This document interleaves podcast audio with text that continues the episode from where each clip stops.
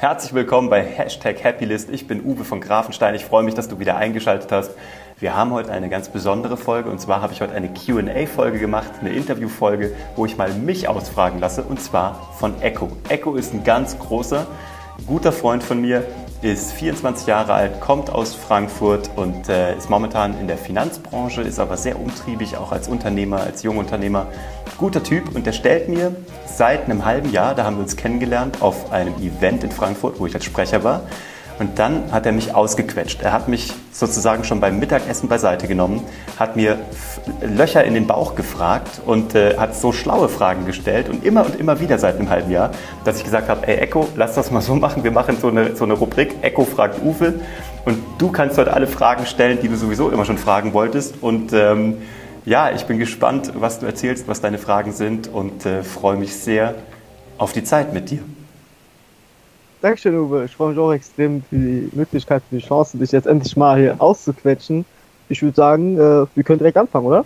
Hau rein. Mega. Ich gehöre dir. Erste Frage. Wie kommst du auf deinen Slogan? Ich mache Menschen erfolgreicher, als sie es waren, bevor sie mich getroffen haben. Und das gilt auch für dich? Ganz genau. Wie kommst du auf den? Äh, das ist eine gute Frage. Die hat mir auch noch keiner gestellt. Aber die habe ich mir natürlich schon mal gestellt. Ähm, weil ich mein Leben lang einfach ähm, ja, gut darin war, Leute anzuleiten, ähm, meine Erfahrungen weiterzugeben und weil es mir großen Spaß macht, wenn ich Menschen wachsen sehe. So, das liegt an meiner eigenen, wenn ich, mein, wenn ich Papa bin und meinen Sohn wachsen sehe, das, sieht daran, also das, das ist in den Bereichen, wo ich meine Firmen wachsen sehe. Habe jetzt mittlerweile schon ein paar aufgebaut und auch verkauft. Ähm, das ist aber auch, wenn ich Leute als Berater betreue und das Gefühl habe, okay, die setzen das wirklich um, die sind nicht coaching-resistent, sondern die wollen wirklich was und die geben Vollgas und ich darf sie dabei begleiten und die machen das auch. Das ist für mich das Größte. Also da kriege ich, äh, da kriege ich Gänsehaut, wenn Leute über sich hinauswachsen. Und das muss nicht immer nur Business sein, das können auch mal private Geschichten sein. Ähm, ja, ich bin einfach froh, wenn Leute mit, also mich, also wenn sie mehr davon haben, mich getroffen zu haben, als vorher oder das Gefühl haben, es hat ihnen was gegeben. Und ja. das macht mir großen Spaß, weil meine Philosophie ist es, ich gebe immer alles ins Universum raus, weil ich bisher in meinem Leben immer vom Universum ähm, belohnt worden bin dafür. Also ich glaube da ganz fest dran, ohne jetzt das religiös einordnen zu wollen. Ich glaube einfach an, an so eine Waage und die ist immer eigentlich in der Balance, jedenfalls über lange Zeit betrachtet und ich bin damit so gut gefahren, deswegen ist das mein Credo und ich mache Menschen jetzt erfolgreicher, als sie es waren, bevor sie mich getroffen haben. Okay, vielleicht äh, dazu zwei kurze Fragen. Ab wann, also ab welchem Zeitpunkt war das dein Credo? Und würdest du dich selbst als spirituell bezeichnen an der Stelle? Boah, gut. Ähm, das ist jetzt seit, seit einem halben Jahr, würde ich sagen, mein Motto. Ich habe ja meine Firma verkauft mhm. vor einem Jahr, dann habe ich mich zurückgezogen nach LA und habe mich auch so kopfmäßig ein bisschen zurückgezogen, weil ich gucken wollte, ich bin jetzt 37, was will ich jetzt machen mit meinem Leben? Ähm, habe auch gewusst, was ich ändern will oder dass ich was ändern will, aber es hat jetzt ein Jahr gebraucht, um mich wieder einzugrooven oder zu sehen, was mich jetzt wirklich herausfordert und was mir Spaß macht, wo ich wirklich einen Mehrwert geben kann. Und dann, ich weiß gar nicht, wir sind aus LA wiedergekommen. Wir waren im Sommer sehr lange da, für ein paar Monate und wir sind zurückgekommen und waren wieder in Deutschland. Ich habe angefangen zu lesen, ich habe angefangen mal zu überlegen, wie würde eine Website aussehen, wenn ich sie bauen würde, für mich was würde ich erzählen, wenn ich den Leuten draußen was mitgeben wollen würde? Und dann kam irgendwie an einem Tag dieser Slogan. Und dann, ich glaube, der kam, weil ich meine Instagram-Bio überarbeitet habe. Und dann habe ich irgendwas reintippen müssen und irgendwie hat das da so gut hingepasst und dann bin ich ja. dabei geblieben.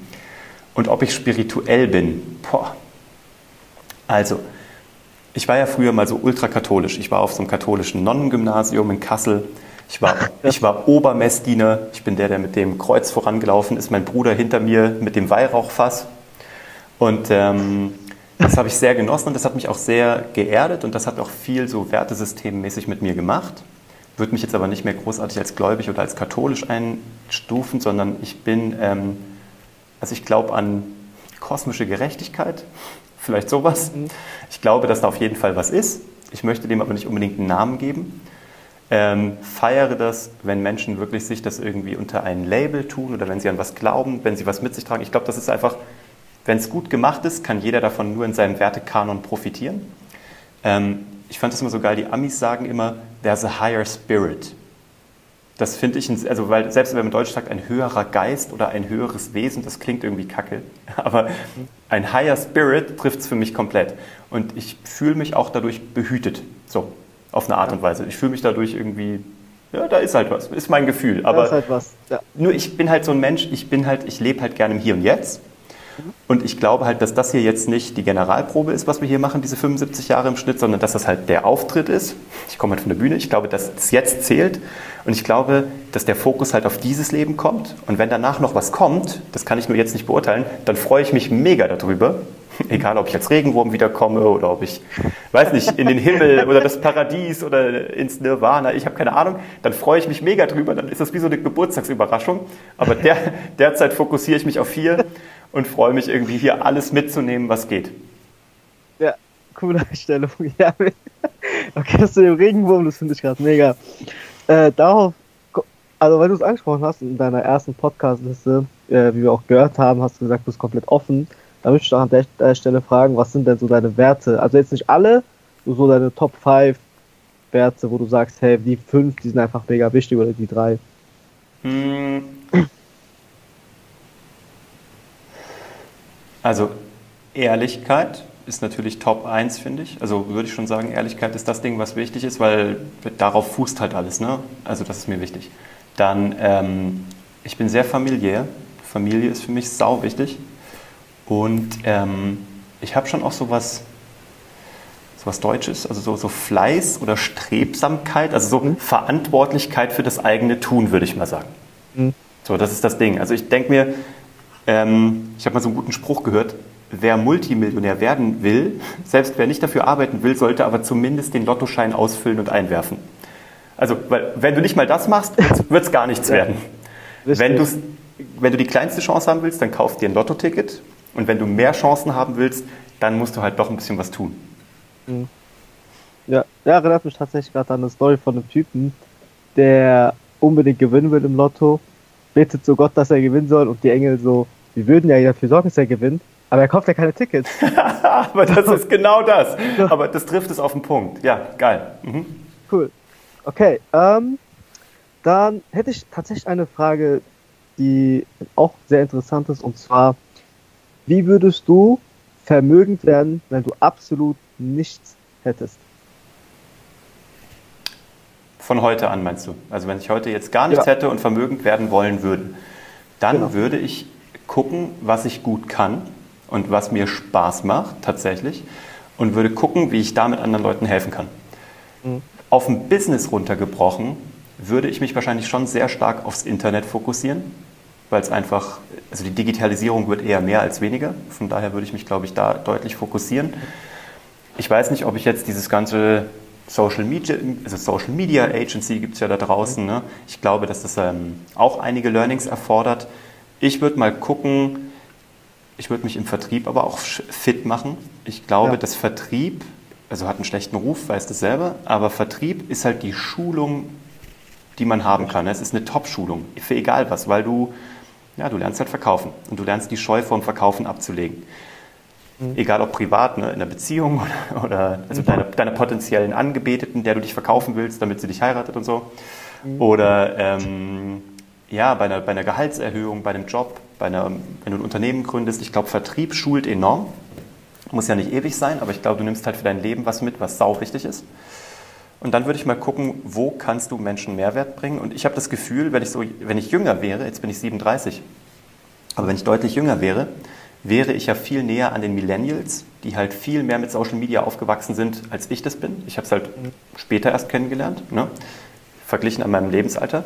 Und dann würde ich gucken, da draußen sind so viele Menschen, ältere Menschen, ich sag mal so ab 35 aufwärts, 50, 40, 50, die alle keine Ahnung davon haben, aber trotzdem davon abhängig sind von Social Media, von digitalen Medien. Und dann würde ich mir überlegen, wenn ich doch damit aufgewachsen bin und das eigentlich ganz gut beherrsche, und da draußen sind Leute, die es gar nicht beherrschen, das aber dringend brauchen, könnte man ja mal überlegen, ob das nicht eine Möglichkeit wäre, die irgendwie zu beraten, ihnen ein Problem zu lösen, mehr Kunden zu bringen, wie auch immer. Ne?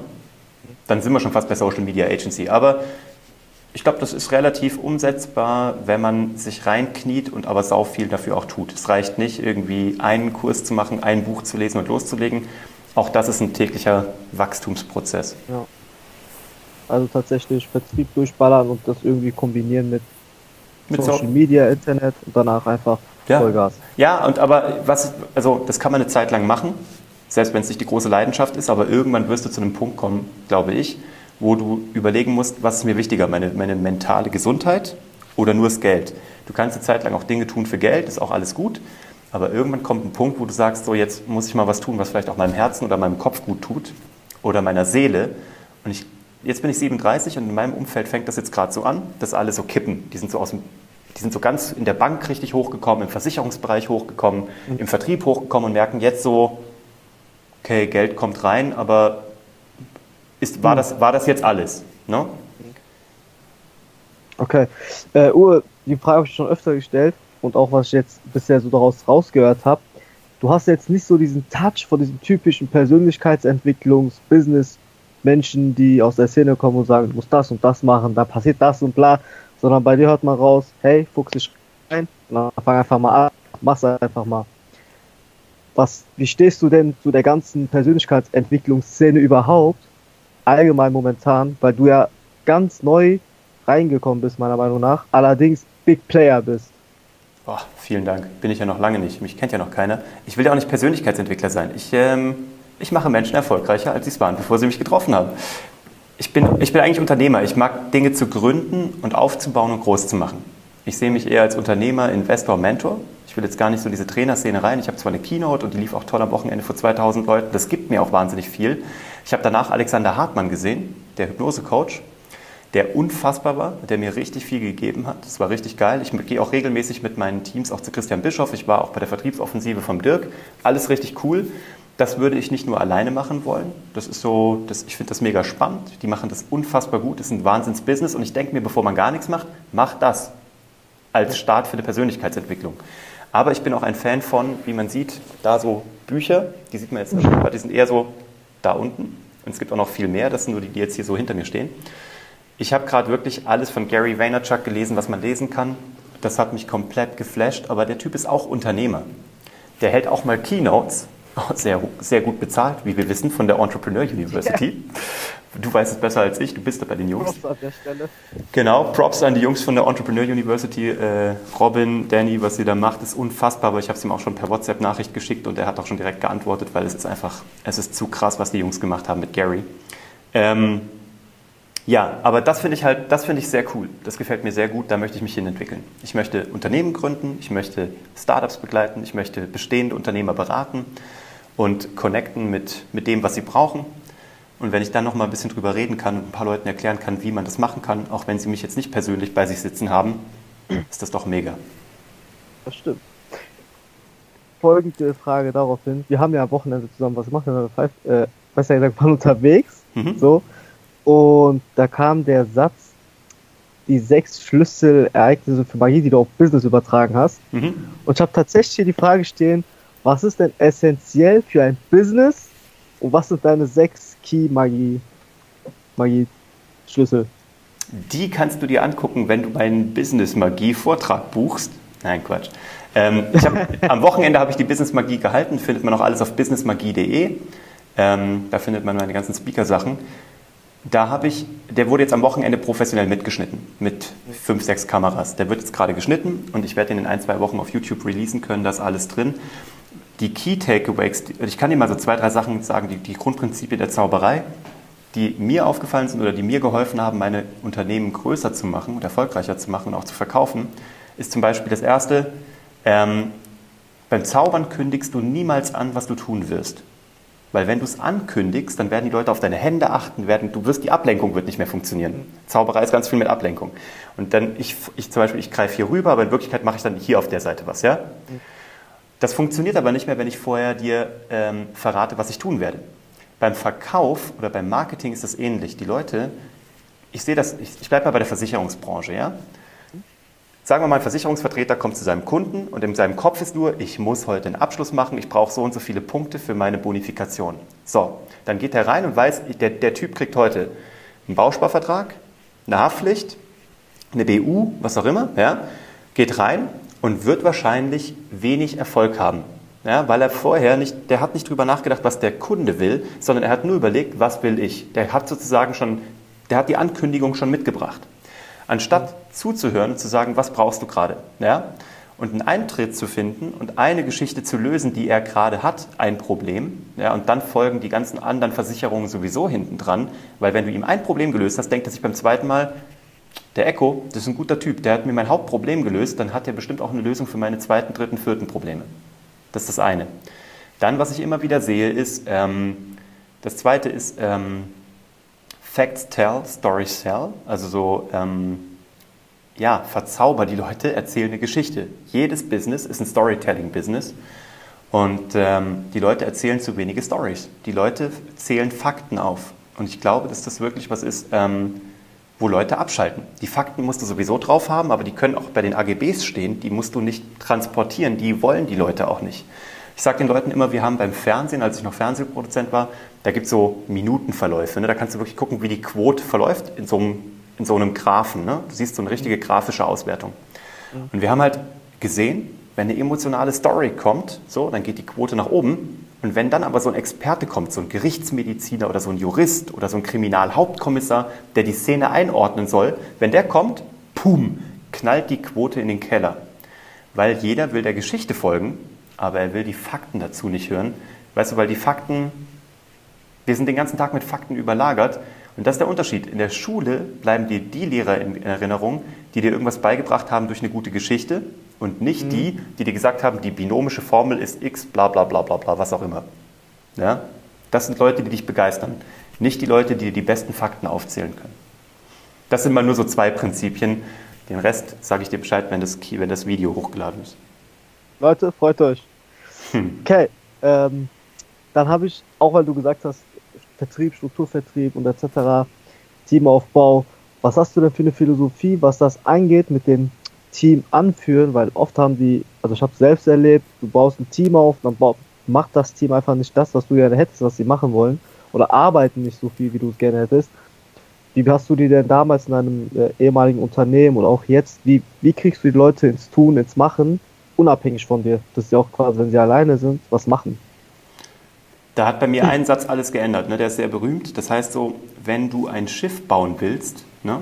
Dann zeig den Leuten nicht die Anleitung, wie man ein Schiff baut, sondern zeig ihnen das Meer. Das Schiff kriegen ja. sie dann ganz alleine hin, weil die Leidenschaft geweckt ist und dieser Wunsch. Und im Net, also wo du auch beim Network, Strukturvertrieb, aber auch in der klassischen Firma, die Leute machen all das, was du machst und sie machen all das nicht, was du auch nicht machst. Es ist mhm. so, der Fisch stinkt immer vom Kopf. Das ist leider so, was man als Chef sehr schnell lernen muss. Und auch das, äh, da habe ich so viele Fehler gemacht und aus denen aber auch gut lernen dürfen. Egal, ob Leute für Geld bei dir sind, weil sie ein Gehalt bekommen, oder aber auch, mhm. weil sie äh, in deinem Team sind und dich als Mentor und Leitwolf sehen. Ähm, die Leute machen nur das, was du machst und sie machen nicht das, was du nicht machst. Das heißt, du bist die einzige Komponente.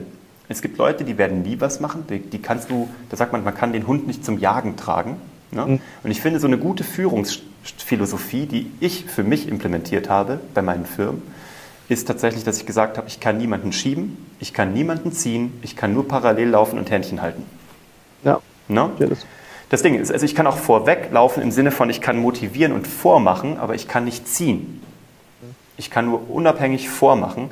Und ähm, wir haben unsere Firmen immer sehr familiär geführt und machen das auch weiterhin wirklich auch mit Leuten, denen wir vertrauen, die eng unter uns sind und Leute, die dann in dieses Raster reingepasst haben. Und das hat fantastisch funktioniert. Also das war wirklich, ähm, das war cool. Aber man muss halt leider voranlaufen. Der Chef ist die Fackel. Das heißt schon ähm, geguckt, dass es von der Chemie her passt und dass die Skills quasi alle im Nachhinein dazu addiert. Ja, also man kann Leute auch hochziehen. Ne? Wir haben ganz oft zum Beispiel, wir haben junge Leute, es gibt einen, der heißt Julian, mit dem arbeite ich heute noch. Der ist einer der besten Videoproducer und äh, Kameramänner. Der ist blutjung, den habe ich, glaube ich, kennengelernt, da war der 19. Da hat er so einen Setbesuch bei uns gewonnen. Da hat er gerade Abi gemacht, einen Setbesuch gewonnen. Viele Grüße an Julian übrigens. Julian Becker, hier aus München, fantastischer Kameramann, hat eine coole Firma gegründet. Ähm, und der war bei uns auch bei einem Setbesuch, da haben wir gerade eine ZDF-Neo-Show produziert. Und dann saß der kleine Scheißer da, Entschuldigung, Julian, und sagt zu mir, warum machten ihr das so und so, warum machten ihr das nicht so? Und ich denke mir, wie krass, dieser kleine Typ sitzt da, beobachtet die Abläufe und hat viel bessere Ideen als ich. Da dachte ich mir, cooler Typ. Dann haben wir den reingeholt, dann hat er bei uns gearbeitet, dann haben wir ihn zum Junior-Redakteur gemacht. Jetzt, wir buchen den heute, die Firma, die ich verkauft habe, die läuft ja weiterhin, die bucht ihn heute noch. Ich buche ihn parallel, er hat eine eigene kleine Firma, macht sein Studium parallel zu Ende, hat seinen Bruder mit reingeholt, den Flo, fantastischer Typ. Und die machen jetzt richtig gute Produktionen. Der arbeitet für die Vogue und für S. Oliver. Also richtig, richtig grandios. Aber weil er hat sich alles selber beigebracht und wir haben ihn halt so, also jetzt nicht hochgezogen, aber wir haben ihm halt eine Chance gegeben zu zeigen, was er kann. Und wenn du das machst, wenn du Menschen zeigst oder ihnen eine Möglichkeit gibst, ihr Potenzial zu leben, oft machen sie es dann auch. Okay. Das heißt ähm, tatsächlich selbst, also für diejenigen, die irgendwo reinkommen wollen, musst du zeigen, was du drauf hast. Und für diejenigen, die quasi schon höher sind, einfach den Leuten nochmal sagen, hey, du bist cool, zeig mal, was du kannst. Total. Und dann aber eben auch fördern. Ne? Also das ist das Ding. Du kannst eben, die Leute müssen immer noch nicht, also nicht immer fertig zu einem kommen. Ich finde auch, man kann, wenn die Chemie stimmt oder wenn der Kopf flexibel ist, wie gesagt, Julian war 19 und hat uns erfahrenen Produzenten gesagt, wie man den Ablauf optimieren kann. Mhm. Nur vom Zugucken. Das ist für mich viel wertvoller, als ob irgendjemand beim Computer die richtige Taste zum richtigen Zeitpunkt drücken kann. Das kann ich ja jemandem beibringen. Weißt du, was ich meine? Ja. Da, weil, da hast du auch vorhin ein interessantes Wort äh, erwähnt, unser Mentor. Mhm. Und das ist ja aktuell, das, das Thema. ja richtig. Mhm. Das ist ein Thema für sich mhm. und alle so, ich bin ein Mentor und das ist jetzt mein Mentor und hier und da und dies und das. Ähm, wer waren denn deine Mentoren? Mhm. Meine Mentoren waren, also ich habe eine, von einer großartigen Frau, die heißt Susanne, habe ich zaubern lernen dürfen. So habe ich meine Hallo, Karriere Susanne. gestartet. Hallo Susanne. Susanne Rennert aus Kassel, unfassbar gute äh, eigentlich ist sie Schauspielerin, ist dann die Zauberei gewechselt, hat mir alles beigebracht und alles, was ich jetzt kann, Selbstpräsentation, Reden, Artikulierung, Betonung, Pitchen, habe ich dort gelernt, zu großen Teilen. Dann im Dramaturgie- und Branding-Bereich ist es Uwe Walter, so Deutschlands Storytelling-Coach Nummer 1, der hier in München sitzt, cooler Typ, guter Freund. Und ähm, auch seine Frau, die online extrem stark ist als Influencerin, als Bloggerin, als Beraterin. Ähm, jetzt für das Thema Social Media etc., das ist jetzt zwar nicht mein eigener Coach, aber ich orientiere mich da sehr an den Lehren von Herrn Vaynerchuk. Ich finde es einfach gut. Hätte ich den als Coach, würde ich mich sehr freuen. Ähm, ja, das sind so Leute, die, denen ich gerne zuhöre und auch da die einzige Regel, die es da gibt beim Thema Mentoring, ich kann es nicht oft genug sagen und die Leute, ich glaube, es hängt ihnen schon zum Hals raus, wenn sie hier zuhören beim Podcast, lerne nur von Leuten, die das schon wissen, was du wissen willst und höre nur Menschen zu, die das schon erreicht haben, was du erreichen willst. Jeder andere kann dir nichts dazu sagen. No? Ne? Das ich ist glaub, der Punkt. Ja. ja, das stimmt. Das stimmt völlig. Ich glaube tatsächlich, da ist halt der große Haken, weil viele wollen von denen lernen, die nur einen Schritt weiter sind als sie selber. Ja, ist ja auch gut, das weil halt natürlich, natürlich sind die einen Schritt weiter, aber die Frage ist, ist dieser Schritt in die richtige Richtung gewesen? Ne? Mhm. Okay. Also deswegen, und was ich aber auch sagen muss, die Leute haben immer so Schiss davor, Mentoren anzusprechen, gibt es gar keine Frage, weil mehr als Nein sagen kann er nicht. Und in der Regel sind Leute, die viel erreicht haben, meistens gebender als Leute, die noch nicht so viel erreicht haben. Die sind ja. meistens sogar happy, das weiterzugeben, weil eigentlich willst du doch dein Wissen die nächste Generation weitergeben. War ja eine Schweinearbeit, das Wissen selber aufzubauen. Also bin ich doch happy, es weiterzugeben. Irgendwie hat das doch was. Ja. Und ähm, das andere ist, dann muss man eben aber auch bereit sein, zu handeln. Ne? Also da muss man dann wirklich auch Vollgas geben. Für meinen ersten Mentor, für den Uwe, habe ich dann als Praktikant gearbeitet. Ne? Und war, ich habe an seinen Lippen geklebt. Ich war ständig da, wo er war. Ich habe einfach alles möglich gemacht. Und ähm, das hat sich millionenfach ausgezahlt. Ne? Das war einfach großartig. Würdest du selbst oder andersrum, ab, ab wann war dieser Zeitpunkt, wo du gesagt hast, hey lieber Mentor, danke für alles, ich verlasse dich jetzt. Weil ich könnte mir auch vorstellen, dass viele ein Problem damit haben, sich von ihren Mentoren irgendwann abzukoppeln, nach dem Motto, hey, ich habe so viel von dem gelernt, vielleicht kann ich immer noch von dem lernen und wollen deswegen nicht loslassen, obwohl sie das müssten, um weiterhin zu wachsen. Hm, das ist ein super wichtiger Punkt. Also irgendwann musst du die auch loslassen. Also A, wollen die ja auch nicht, dass du denen die ganze Zeit im Hintern klebst sondern irgendwann wollen die natürlich auch sehen, dass du das ja um, also umsetzt und anwendest, was du da gelernt hast. Ja. Und ich glaube, es ist auch wichtig, um den eigenen Stil zu entwickeln. Du kannst von einem Mentor einen Weg gezeigt bekommen, du kannst Wissen bekommen, aber am Ende des Tages musst du ja eigene Fußspuren so im Sand hinterlassen. Das ist ja dein Leben. Du musst ja was draus machen. Ähm, wir wollen jetzt ja nicht alle irgendwie Gary Vaynerchuk, wie sie alle heißen, ne? Ty Lopez oder wer auch immer, wem man da so nacheifert, Kylie Jenner. Du willst ja nicht immer, du willst ja nicht diese Person werden, sondern du willst ja, ähm, du willst deine, eigenes, deine eigene Geschichte schreiben. Deswegen, du kannst einen, einen Schritt, also einen Weg, einen Teil des Weges kannst du zusammengehen und dann musst du aber irgendwann auch abbiegen. Das ist super wichtig. Das ist ja wie, ne, also klassisches Ding, ein Sohn, der irgendwann sich immer an seinem Vater und seinen Eltern orientiert und irgendwann in der Pubertät kommt halt so ein Scheidungsprozess. Ne? Ja. Das läuft dann später wieder zusammen, aber eine Zeit lang, du, du willst ja nicht deine Eltern werden. Es ist zwar großartig, dass du die hast und dass die immer in deinem Rücken sind und auf dich aufpassen und du jederzeit wieder zurück unter den, unter den Rock sozusagen kriechen kannst, aber du willst ja dein eigenes Ja, Leben ja. leben. Du willst eine eigene Vermächtnis da lassen, was auch immer dein Ziel ist. Ja, ja, das stimmt. Du hast super gesagt. Ähm, okay. Du bist jetzt 37, wie Hm. wir alle wissen. Hm. Wenn du jetzt auf heute 15 Jahre zurückgehen würdest, Hm, Dann wäre ich wie alt? Dann 22. wärst du 22. Hm. Schnell mal rechnen. War noch nie meine Stärke. Hm. Was würdest du anders machen und welche Fehler würdest du vermeiden? Ich würde gar nichts anders machen. Also wirklich gar nichts. Also ne, das ist je ne regrette rien. Ich, würd, ich, ich bereue gar nichts. Ich habe schon mal in einem anderen Podcast gesagt, das ist auch so. Meine Oma hat mir immer gesagt, ärger dich nur über Sachen, über die du dich noch in fünf Jahren ärgern würdest. Und in meinem Leben existiert nichts, worüber ich mich noch in fünf Jahren ärgern würde oder worüber ich mich seit fünf Jahren ärgern würde. Von daher, ich würde nichts ändern. Ähm, ich sage immer so zum Spaß, ich hätte gerne meine Frau schon im Kindergartenalter kennengelernt, weil die da bestimmt unfassbar süß war, wenn ich mir vorstelle, wie mein Sohn jetzt ist. Und wenn meine Frau, ich Ja. glaube, die hätte ich schon in der Kuschelecke, hätte ich die schon abgebusselt. Ähm, so. als, wir beide Oh, klein, als wir beide klein waren. wenn wir beide so uns getroffen hätten, sie ist genau drei Monate jünger als ich. Ähm, ich glaube, wir wären so, wenn wir beide da so mit drei in der Kuschelecke, dann, ey, wir wären, Ja. glaube ich, äh, wir hätten uns verliebt auf den ersten Blick.